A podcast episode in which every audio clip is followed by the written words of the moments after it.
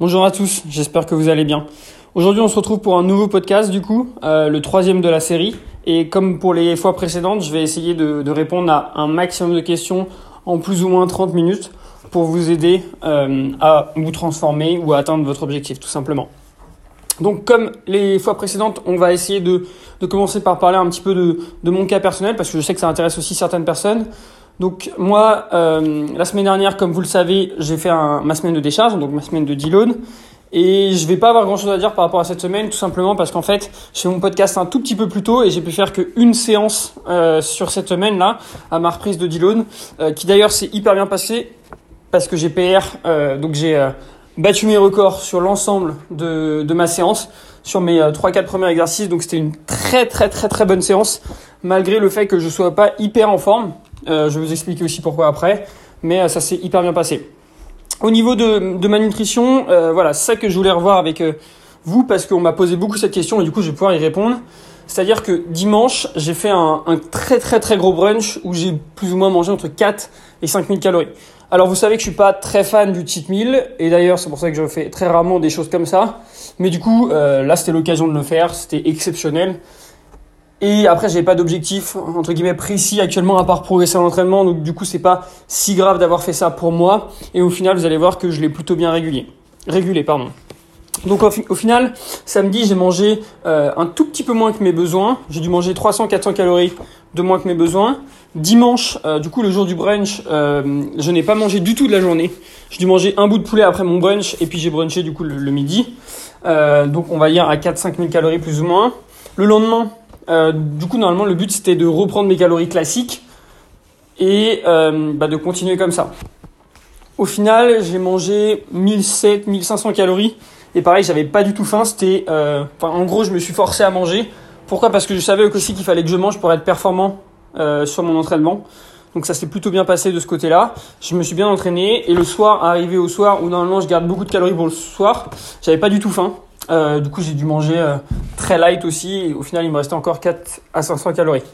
Aujourd'hui, euh, normalement, du coup, on est mardi. Le but, c'est de voir aussi comment ça se passe, de manger par rapport à mon entraînement, faire un début de journée classique. Et à la fin de la journée, si je n'ai pas faim, pareil, je ne mangerai pas énormément. Et puis après, je reprendrai ma diète classique. Après, personnellement, là, je sens quand même que la a déjà commencé à arriver. Donc, si j'ai faim ce soir, eh ben, je mangerai normalement en respectant mon objectif en macronutriments. Donc voilà. Euh, au final, un gros écart comme ça, ça se régule hein, plus ou moins, sachant qu'on brûle plus de calories aussi à la digestion, il y a la thermogénèse, etc., etc. Et en soi, le surplus n'est pas vraiment de 4 à 5 000 calories. Hein. Bien sûr, déjà, il y a les calories de maintenance, euh, il y a le fait qu'on bouge plus, qu'on brûle plus au repos, etc., etc. Alors, il y avait une vidéo de Jeff Nippard qui a fait une, euh, vidéo très intéressante sur ça, sur qu'est-ce qu'on va venir stocker réellement sur un 10 000 calories challenge. Et au final, on voyait qu'on stockait pas énormément sur les 10 000 calories. Donc c'est pas forcément étonnant. Notre corps a des capacités d'adaptation plutôt impressionnantes. Et, euh, et, du coup, si un jour il vous arrive de faire un très très gros écart, et eh ben ne vous inquiétez pas parce que ça va se réguler plus ou moins tout seul.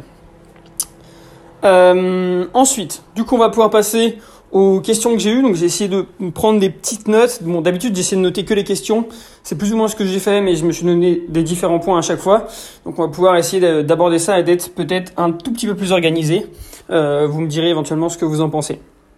Donc la première question c'est comment gérer son alimentation et son entraînement quand on travaille de nuit? Et eh bah ma réponse elle est assez simple. C'est comme si vous travaillez de jour, c'est organisez-vous en fonction de votre emploi du temps et de vos envies. Par exemple, si vous préférez aller vous entraîner très tôt le matin en sortant du travail, eh ben vous pouvez aller vous entraîner très tôt le matin en sortant du travail, si c'est ce que vous préférez.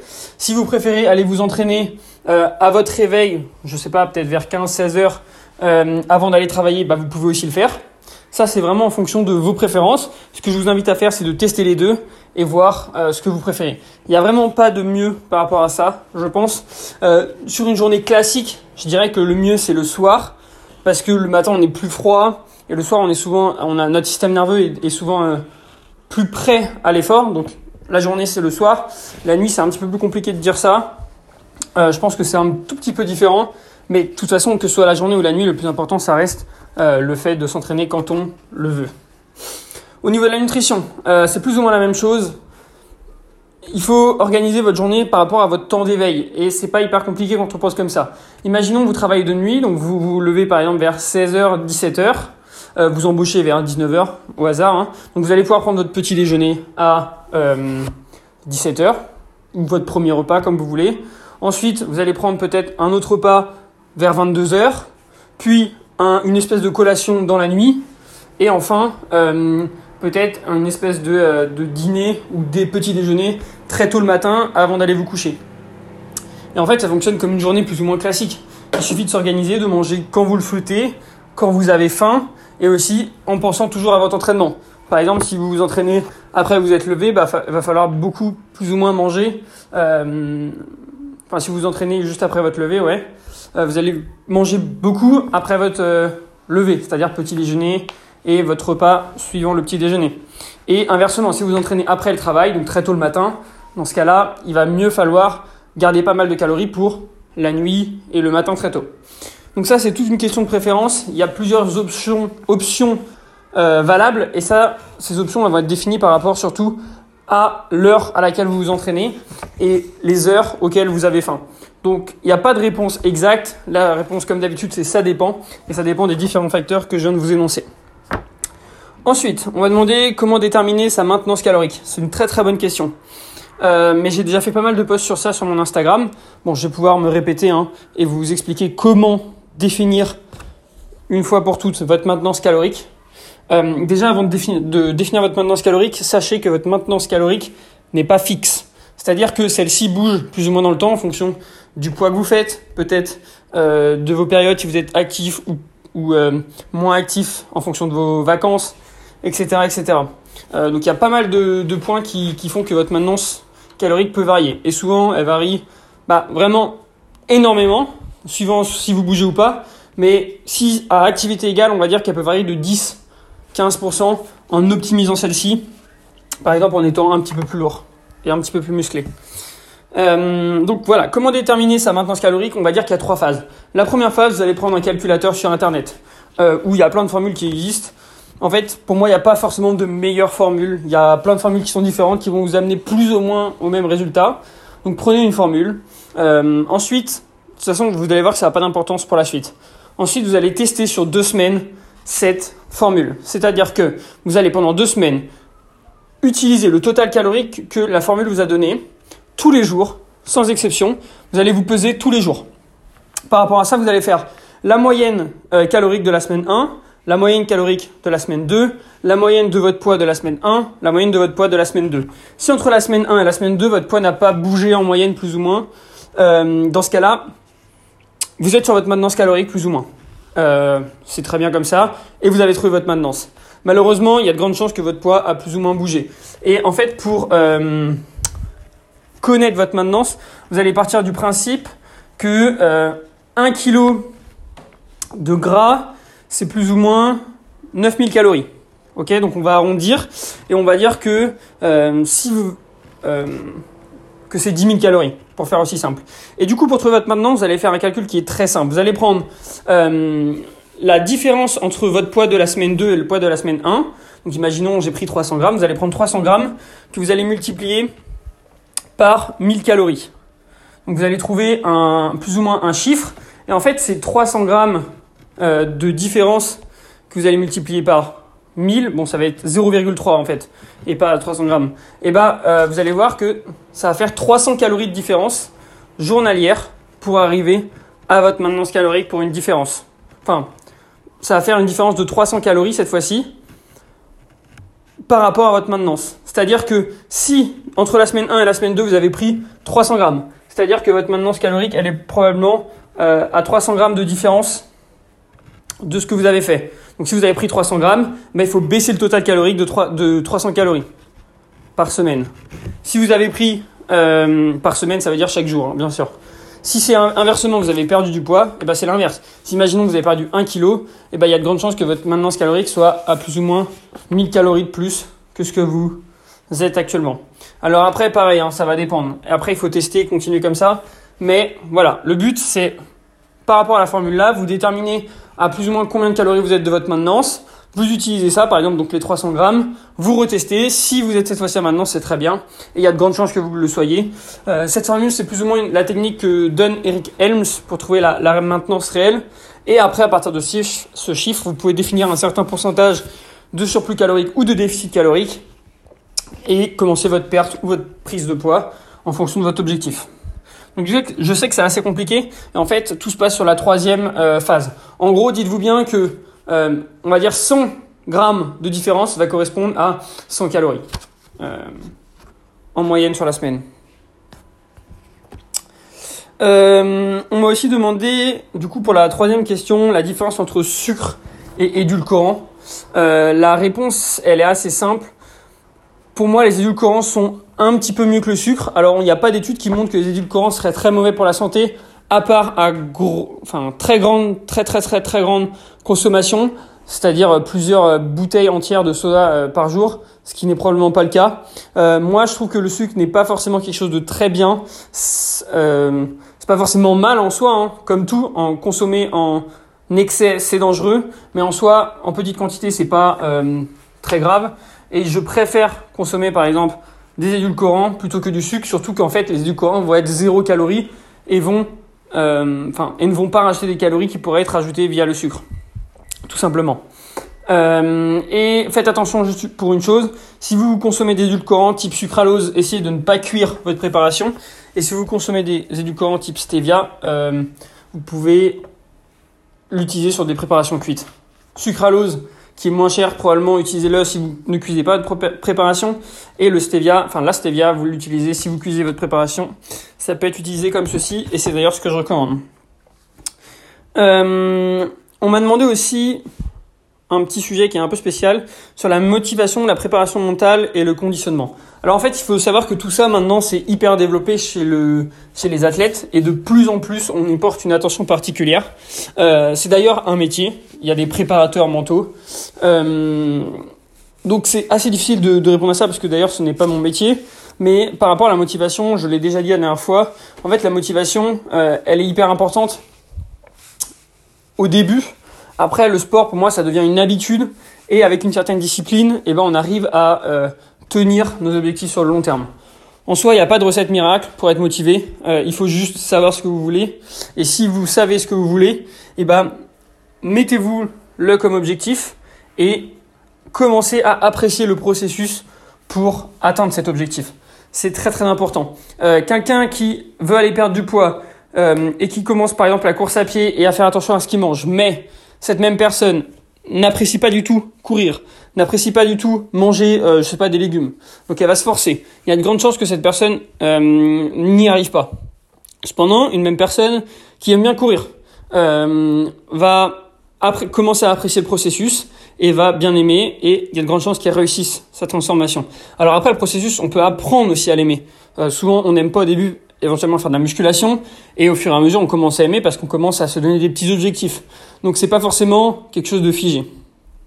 Un autre conseil par rapport aux objectifs euh, qui est très important selon moi, ça va être le fait de se fixer des objectifs, de les noter et de les dire.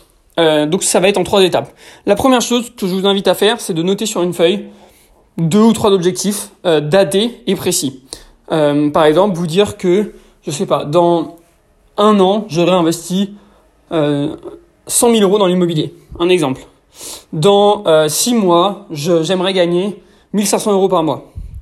Dans 3 mois, j'aimerais avoir perdu 5 kilos.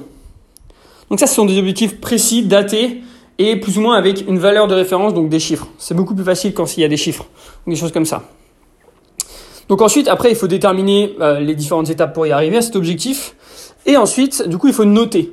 Euh, ce que je vous conseille, moi, c'est de noter, par exemple, sur un papier que vous voyez tous les jours euh, votre objectif. Comme ça, par exemple, en mettant sur le frigo, si vous souhaitez perdre du poids, euh, vous allez voir à chaque fois que vous ouvrez votre frigo, perdre 5 kilos ou un objectif en poids. Et comme ça, peut-être déjà, ça va vous inciter à ne pas manger ce qu'il y a dans le frigo, mais au moins vous le voyez tous les jours et vous y repensez.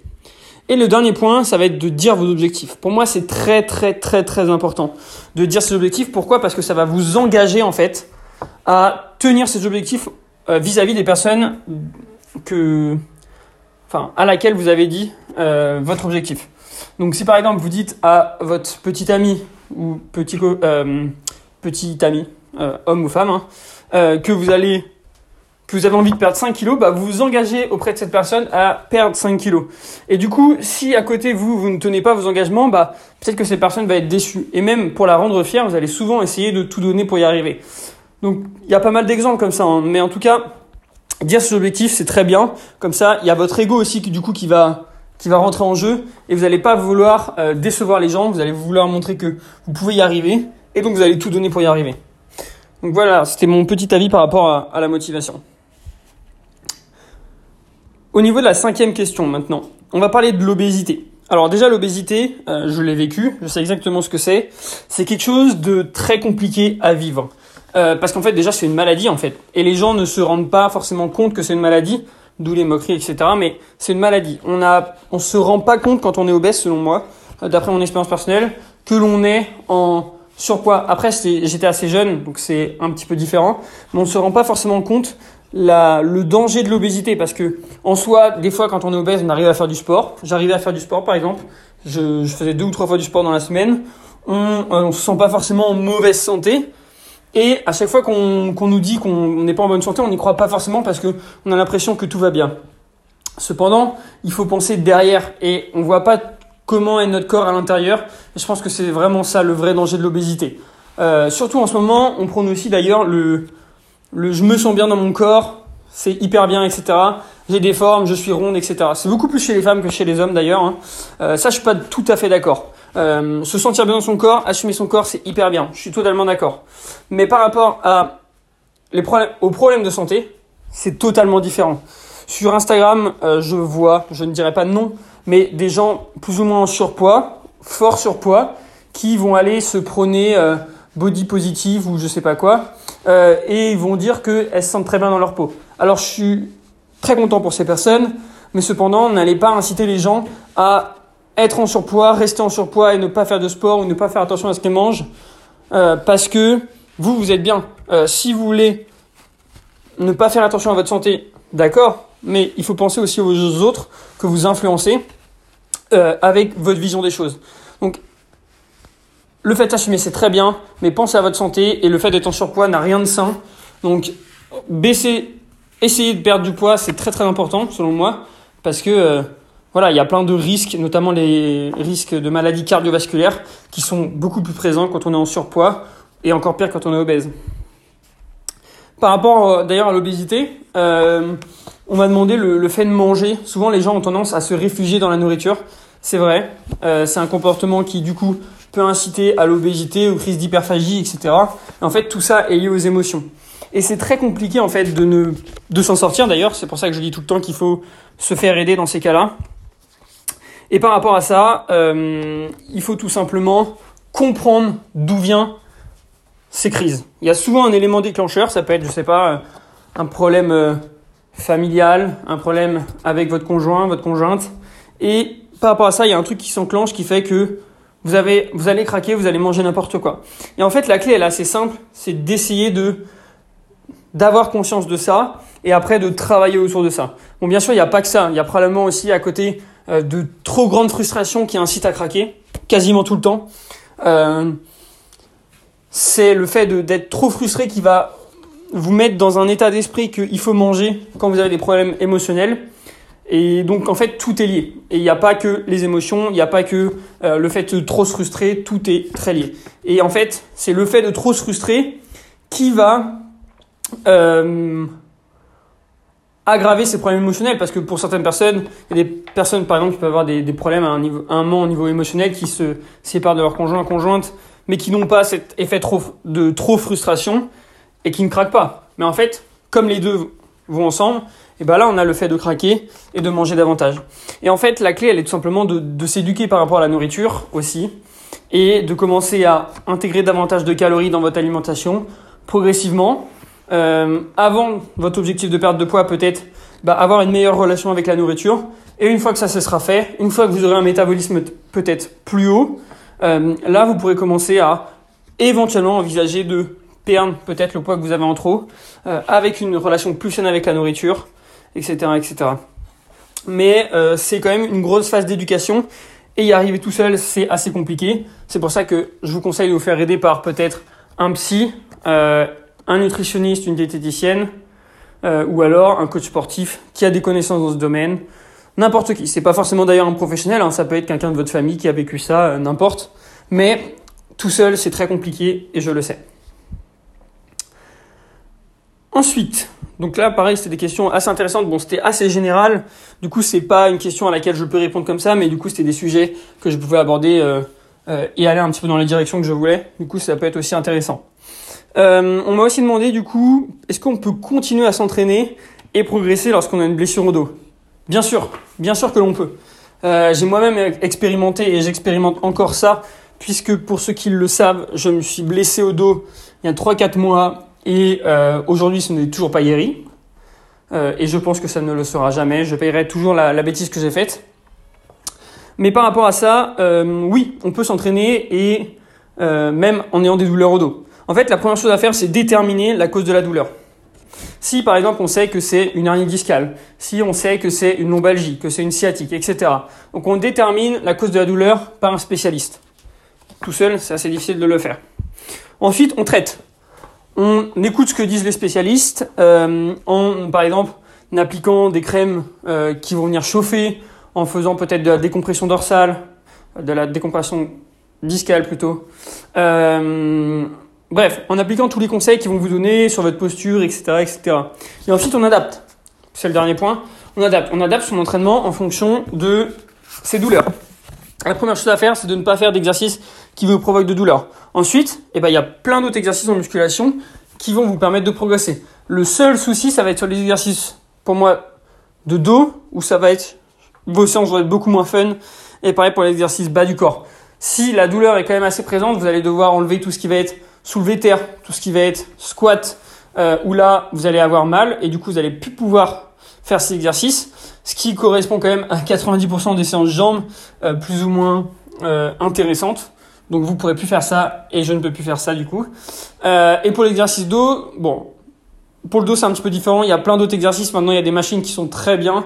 le but c'est d'éviter d'avoir ce déport du bus vers l'avant sur la plupart de vos exercices. Et normalement tout le reste vous pourrez vous pourrez le faire. Donc vous pourrez faire des tirages verticaux et des tirages horizontaux par exemple à la poulie, aux haltères avec le banc en chest supported à la machine, etc., euh, etc. Il y a quand même pas mal d'exercices. Alors, ce sera moins fun. Euh, vous en paierez peut-être des fois les conséquences avec le dos un petit peu raide le lendemain de vos séances. Mais en tout cas, euh, oui, c'est possible de s'entraîner, oui, c'est possible de progresser, mais sur d'autres exercices, tout simplement. On m'a demandé aussi, du coup, pour une autre question, comment se dérouler un entraînement.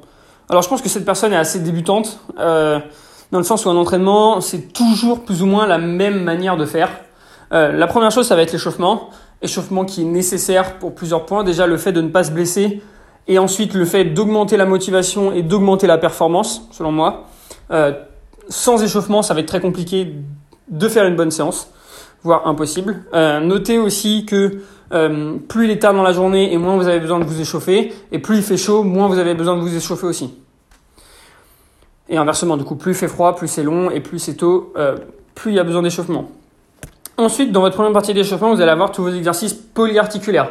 Donc les gros exercices sur lesquels votre progression doit être accentuée. Puis les exercices d'isolation éventuellement, pas forcément obligatoires en fonction des programmes d'entraînement.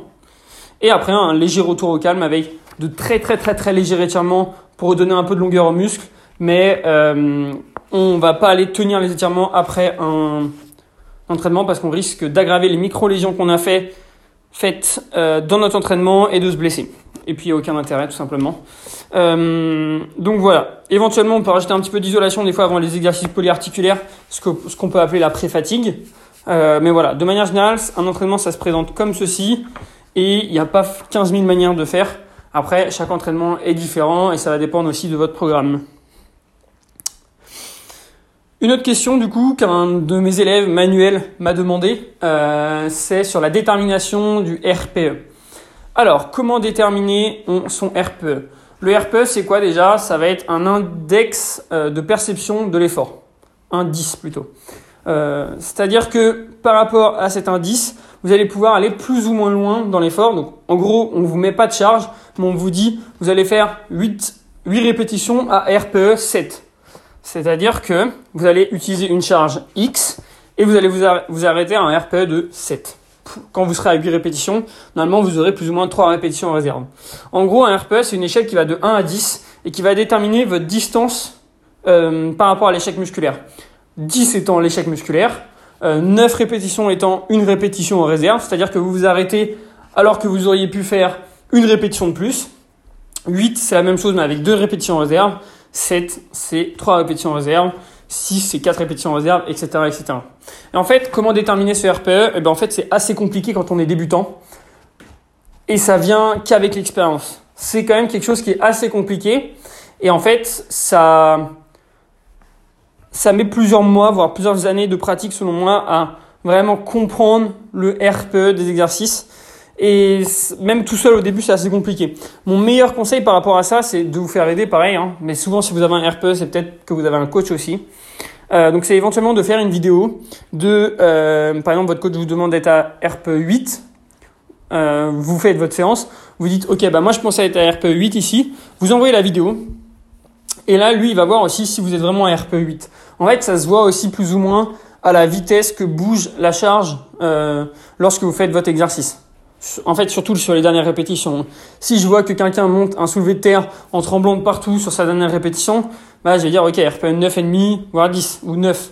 Mais il sera pas capable d'en faire plus. Et s'il me dit RPE 6, bon, je vais dire, bon, euh, peut-être pas. Euh, mais inversement, des fois, il y a des personnes qui s'arrêtent hyper tôt dans leur série, ils vont me dire RPE 10 échec. Je vais, bah non, là, tu peux m'en faire, euh, tu peux m'en faire 5 de plus. Et en fait, tout ça, ça vient avec l'expérience du fait de connaître son corps, du fait de connaître jusqu'où on peut aller dans l'effort. Et, euh, et, voilà, donc il n'y a pas de recette miracle par rapport à ça, ça viendra tout simplement aussi avec le temps. Et on va finir du coup par une dernière question, une dernière question qui est assez drôle parce qu'on la retrouve plus ou moins partout.